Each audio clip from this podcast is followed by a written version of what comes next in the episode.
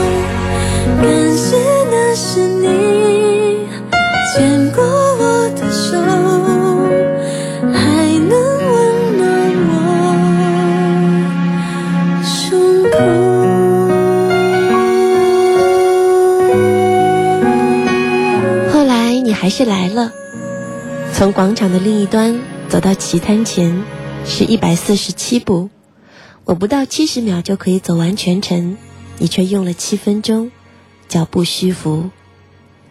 广场后面有一块空地，太阳升起来的时候，日光会照在我的脸上。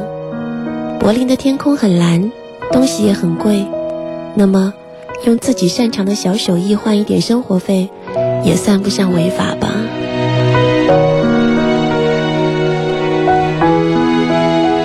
在这个异国都市里，能拿得起中国象棋的人并不多。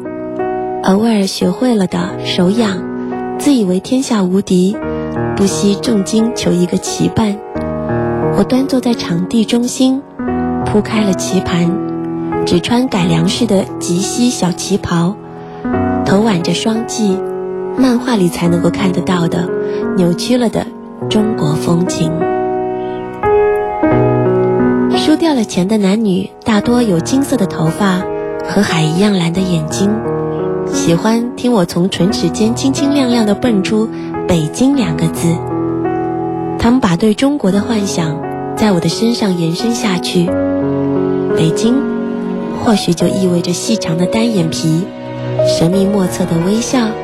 以及华丽的旗袍和端庄的姿势，当然，他们可能永远都不会知道，比如春末夏初的季节，伴随着鲜花一同绽放的，还有漫山遍野的黄色沙尘暴。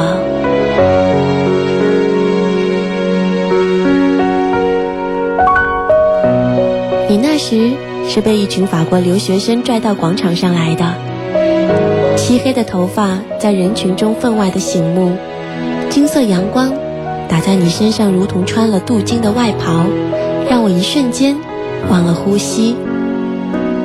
我看着你的眼睛，蓝的磊落淡然，好像两个小小的宇宙。你自我介绍说：“我叫汉森，周汉森。”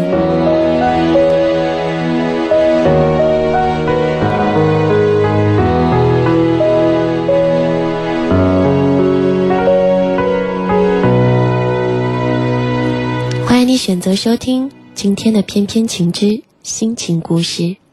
我们都知道，等待，等待几乎是每一段爱情里不可或缺的元素。因为等待，爱情经受了考验；因为等待，爱情有了重量；因为等待，也让爱情意味深长。我们今天的心情故事就是一个关于等待的故事。也许这个故事。能够带给正在等待中的人们力量和希望。沉淀浮躁的心情，欢迎收听坐在柏林街头的北京小卒。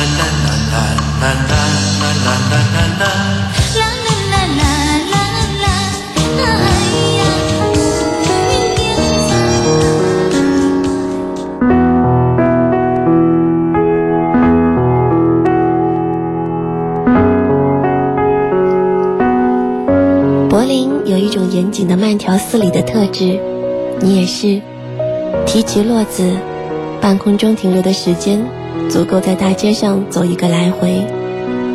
我猜你擅长用马。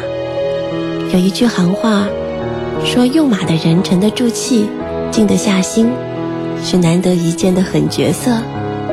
果然，你的马卧槽逼宫，把我将死在一方米字格上。三十欧元的赌资。是我一个礼拜的生活费，为了供我出来留学，家里早已经是负债累累。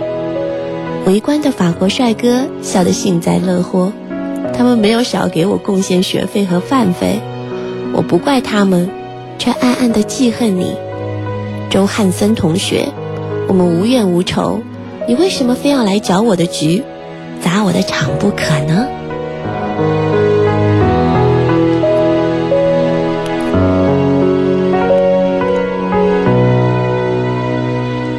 柏林的咸菜真的很贵，弄几片面包，但也可以让我吃得津津有味。你的脸在眼前一晃，说实在的，我挺不想理你的。但是看在你说要请我吃饭的份上，也就勉为其难的跟你走了。中国有一句古话：“无事献殷勤，非奸即盗。”难道连你也惦记上了我这微不足道的美貌吗？南来又南去的燕子带走相思道，人约黄昏好，日中懒散的自由。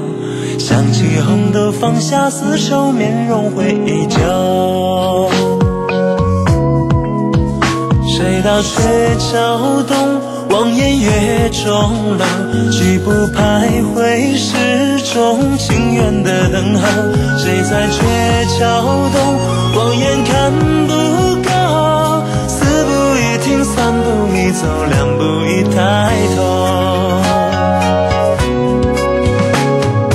背起行装，忘记重量，挽起了衣袖，相思红豆依旧，能否再煮一宿？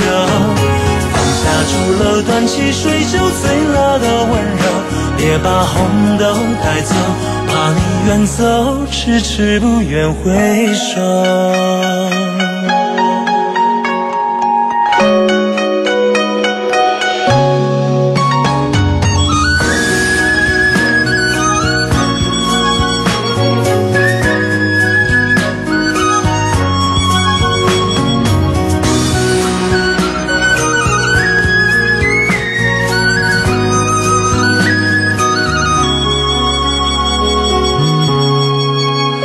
谁道鹊桥东，望眼月中楼，举步徘徊始终情愿的等候。谁在鹊桥东，望眼看不够，四步一停，三步一走，两步一抬头。背起行装，忘记重量，挽起了衣袖，相思红豆依旧。再煮一宿？放下竹篓，端起水酒，醉了的温柔，别把红豆带走，怕你远走，迟迟不愿回首。转手的硬币，秋色的长裙，物是人前，不过几年，谁在此留名？锈迹的屋顶，是片蔽日的白云。能忘情梦寐的风景。你拐弯抹角的提起我的专业，换了温柔的口气问：“学画很好啊，摆一个画摊，不是比其他的生意更要好一些？”我瞪大了眼睛说：“汉森同学，你懂不懂啊？那是艺术，艺术。”要用生命去捍卫的东西，怎么能够沦落到街头上来呢？你很欠扁地说，在我眼里，只有中国象棋才能够称得上艺术。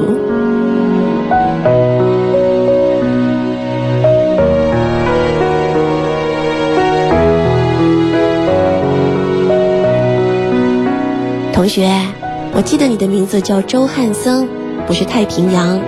而且你的职业也不是警察，你的正义感也未免太泛滥了。我提起书包，走到饭店外，随手又抓了两个包子。午后的阳光真的很好，我无论如何也不能明白，为什么在我吃掉两只赶来送钱的肥羊之后，你又坐到我的面前。楚河汉界，清清楚楚分开了柏林的马，北京的炮。我咬牙切齿地瞪着你。你不动声色，设套收网，一气呵成，把刚刚赚到的钱吐出来的时候，我哭了。你摸了摸我的头发，我把你的手抓下来，一口咬住。你的指尖按着我的牙齿，有排骨般的质感。你的眼神变幻莫测，忽然说：“去吃饭吧。”我立刻就把牙关松开了。不管怎么说，肉。还是熟的比较好吃。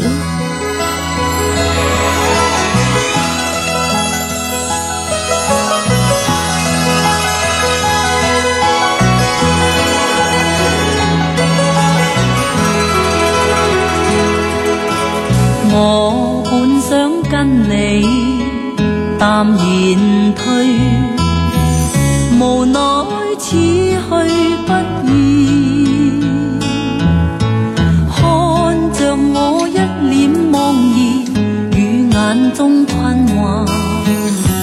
不忍转身去，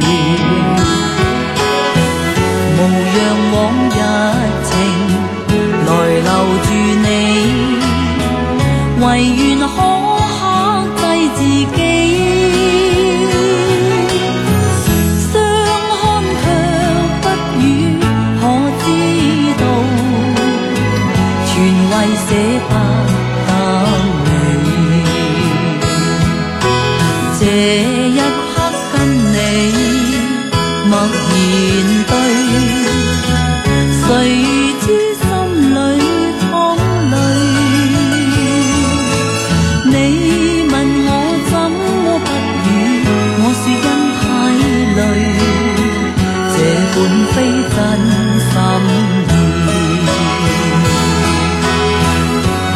望这段情延长下去，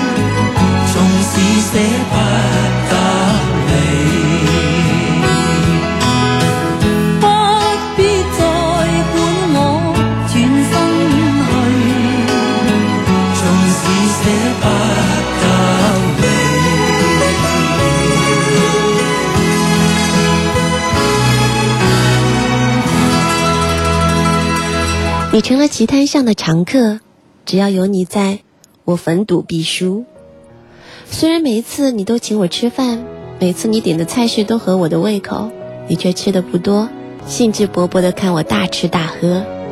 不管了，大概是我的秀色可餐吧。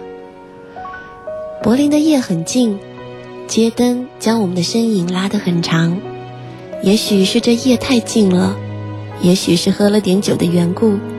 我质问你，周汉森，你为什么老跟我过不去？你的脸近在咫尺，眼珠是那一种极淡极淡的蓝，像北京风暴过后的天空。呼吸充耳可闻，在寂寞的夜里让人心惊。我慌张地转过头，顾左右而言他说：“你不知道我有多难才来到柏林。”我对你说起家里为我留学借的那一大笔钱，每一次想到，就想要从维斯瓦河跳下去。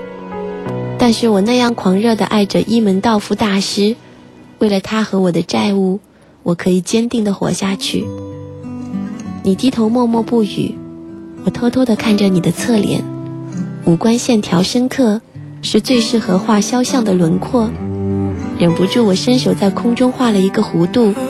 你忽然的就抬起头，伏到我的耳边，轻声地说：“我喜欢你。”你有一种变态功力，让我失去理性。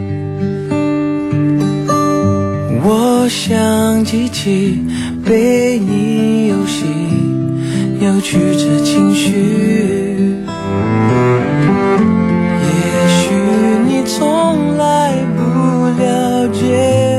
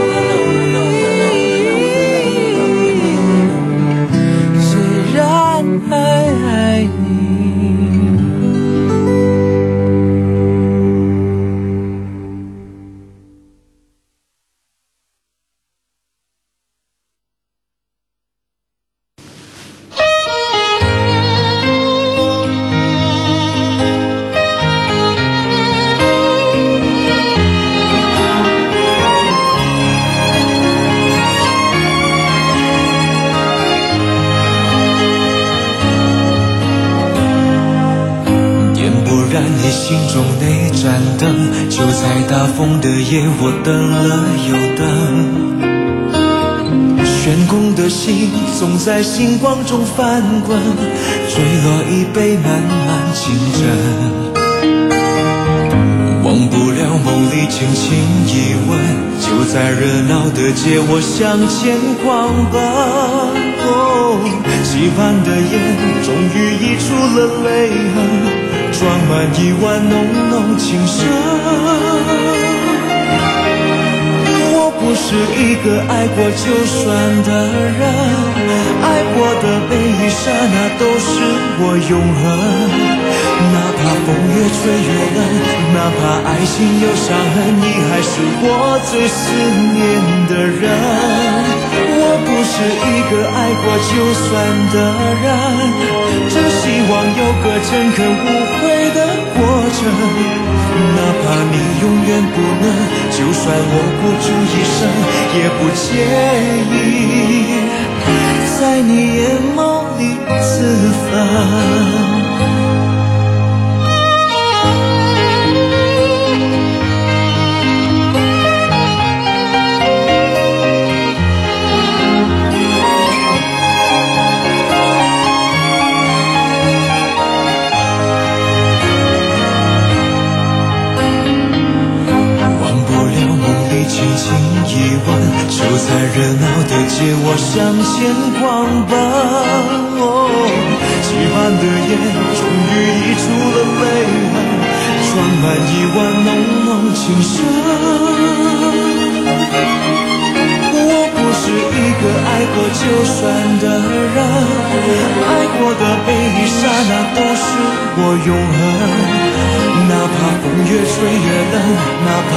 情有伤痕，你还是我最思念的人。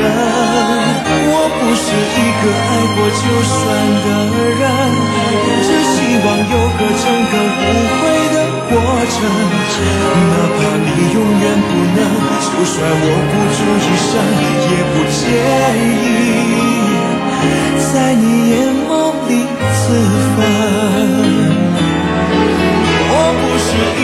爱过就算的人，爱过的每一刹那都是我永恒。哪怕风越吹越冷，哪怕爱情有伤痕，你还是我最思念的人。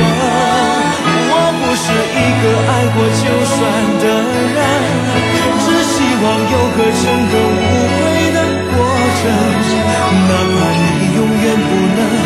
算我孤注一生，也不介意在你眼眸里自焚，也不介意在你眼眸里自焚。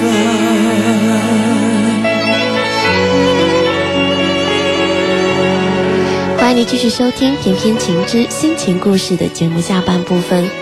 坐在柏林街头的北京小卒。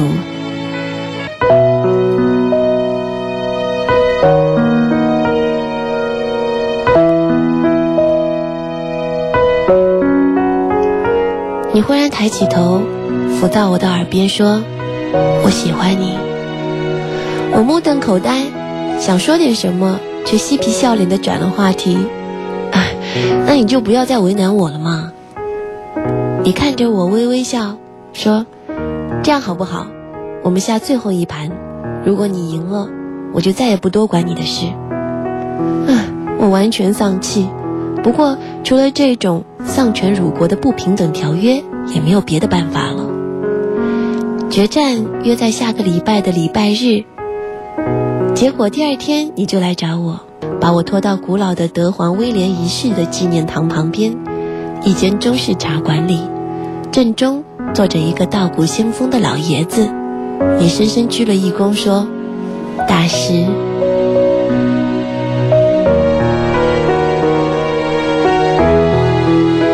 隐隐约约的，我有点明白，我有我的一门道夫，你也有你的鲁艺山师傅。每个人的心底都有一尊佛，洁如雪，高如山，不可轻触。我向大师讨教打败你的方法，他毫不吝啬地指点着我。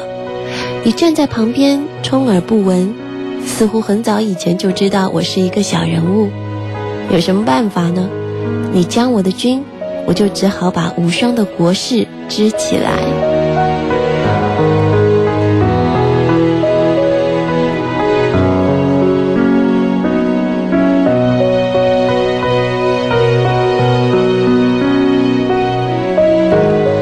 接我去吃饭，隔着一张桌子和隔着棋盘的气氛截然不同。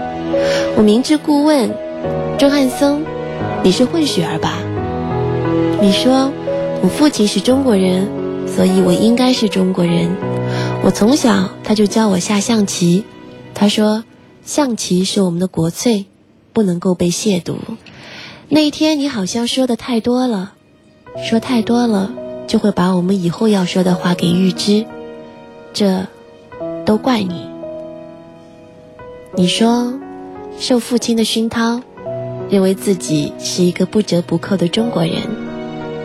你说在广场上看上那一个穿民族服饰下象棋的中国女孩。你说那叫什么来着？中国叫电光石火。你说你突然明白。你来到这里是为了遇见我。最后，我总结说，是不是看见我在时间的无涯之地，不早不晚迎面走来？你对我的描述表示震惊，我嘿嘿两声，冷笑说：“同学，你对中国的文化，也就是毛皮罢了。”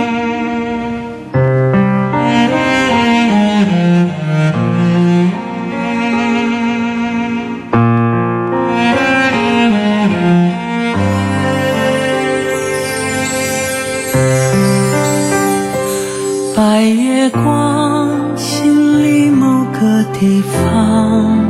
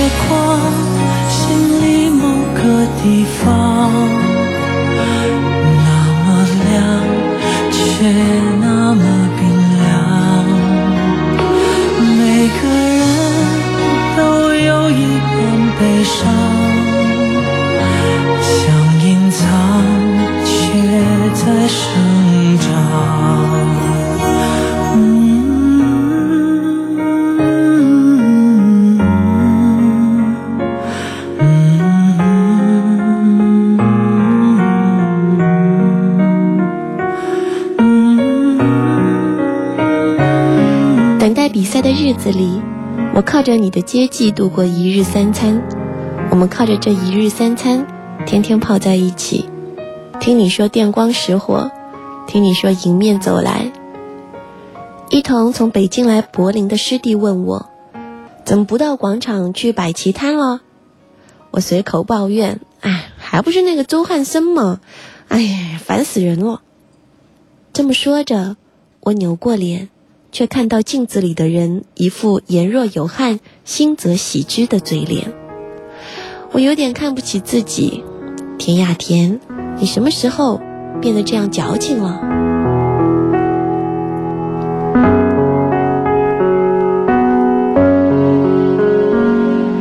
你很久没有来找我，打电话过去也没有接，我只好重操旧业，在广场上。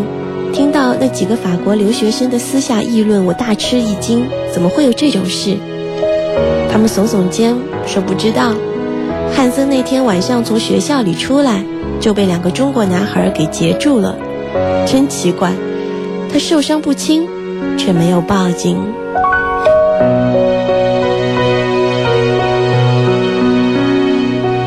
我突然有一种不祥的预感，北京人向来抱团。我找到那两个师弟，果然验证了自己的想法。我不知道该怎么向你交代，只有长时间的站在病房门口，终于鼓起勇气推开房门。你还在沉睡中，我悄无声息地走过去。汉森同学，虽然你没有提起这件事的前因后果，但我并不打算请求你的原谅，是不想在这件事情里扮演龌龊的角色吧。或许还有别的什么原因，我留下来照顾你。中国人讲究因果报应，你请我吃了那么多次饭，我终于还是一顿一顿的，又还给了你。我喂你喝粥，是小米粥，你喝一口说烫，要看着我一口气一口气的吹凉，才肯心满意足的吞咽，要拽着我的手，才肯心满意足的做梦。我静静地望着你，不管怎样，汉森同学，谢谢你没有报警。哭了，才发现自己真的受伤了。你曾对我说，你永远是我的。为了爱情，我把自己的幸福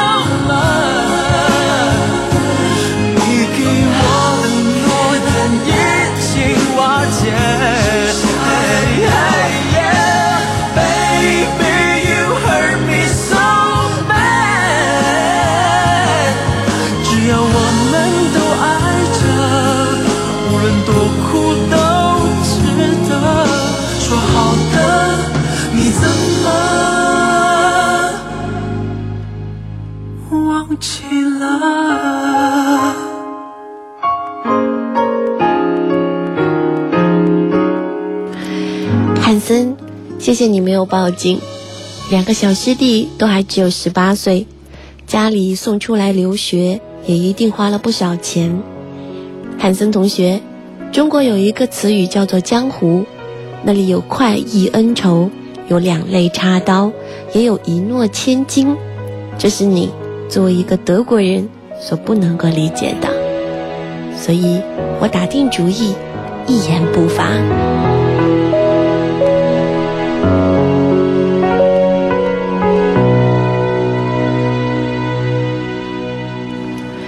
你的伤逐渐的好转，我的话却变得越来越少。我想我明白自己的心，可我不懂怎样对你好。就算我懂得，眼前这种尴尬要怎样才能让你觉得好呢？你仍然惦记着我们的比赛，从广场另一端走到棋盘前是一百七十，是一百四十七步。我不到七十秒就可以走完全程，你却用了七分钟。脚步虚浮，我低着头回避你的目光。你可能不知道，在出事前我就从大师那里套来了对付你的杀手锏。卧槽马最怕的就是盘象，象一旦飞起来，就如同长城万里，可以抵御泱泱铁骑。可你还是杀了我个措手不及，我的象很快就被干掉了。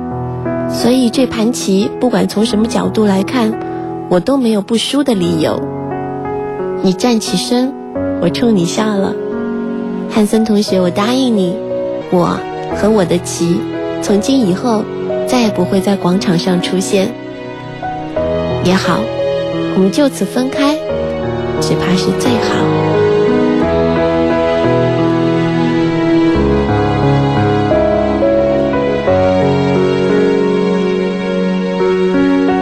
我在餐馆找了一份洗碗的工作，又做了一份中文家教，周末去做销售，站在超市向客人头头是道地介绍香肠的三十六种吃法。我忙得像陀螺一样的转来转去，这让我轻松，可以忘记一些事情。所以那天你出现在超市门口，反而把我吓了一跳。你陪着我一直走到学校门口，忽然开口说：“你要离开这里了。”看着你，这个喜欢用马、守株待兔的男人，处女座，A 型血，完美主义者。我是那么的爱你，但是还是放你走吧。我挥了挥手，说祝你一路平安。回到超市，看到你发来的短信，第一条上写着“甜雅甜”，第二条还是三个字。田雅甜。汉森，你想要说什么呢？绿草苍苍，白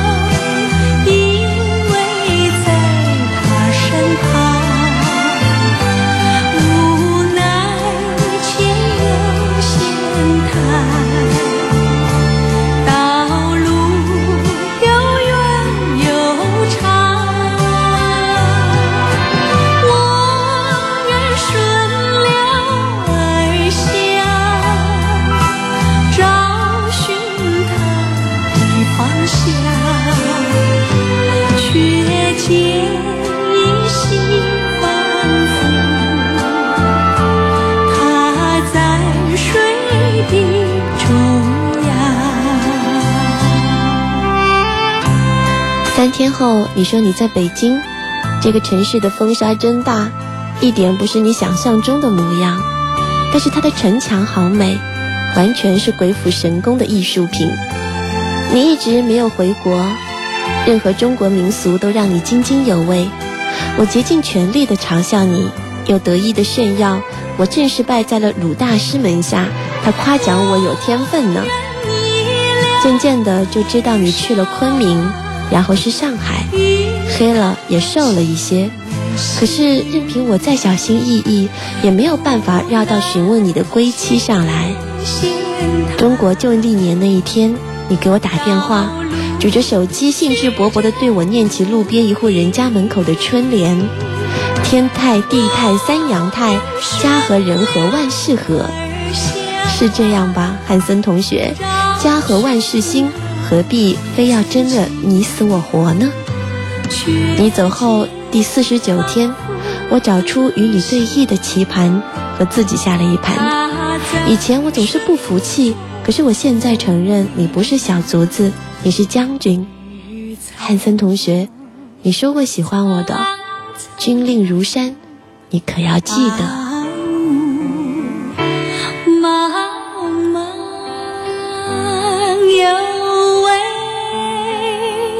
佳人在水一方。二零零六年四月二十八号，我失去了你的消息。我到处打电话找你，史无前例的关注新闻和各地的空难水灾消息。我唯恐你不在这个世界上，即使天各一方，只要呼吸着同样的空气，我就可以像鲁迅先生笔下的阿 Q，自己努力制造各种名目的快乐。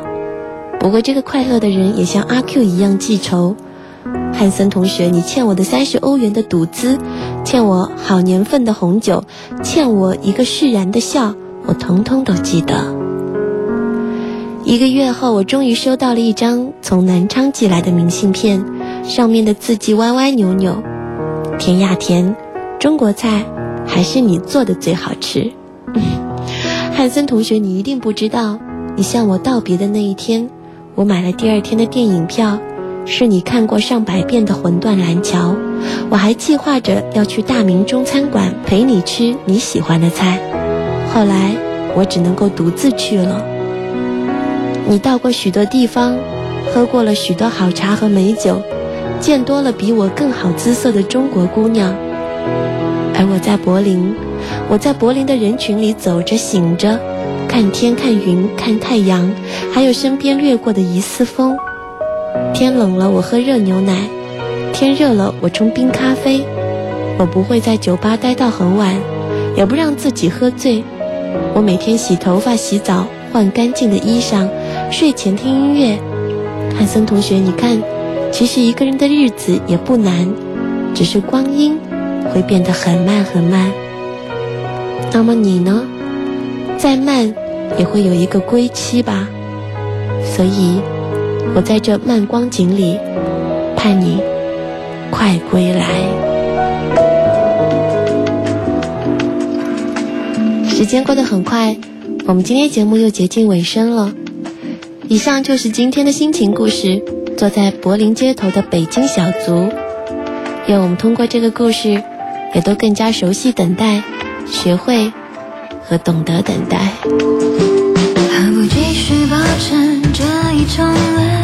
感谢你的收听，明天同一时间娱乐片再会。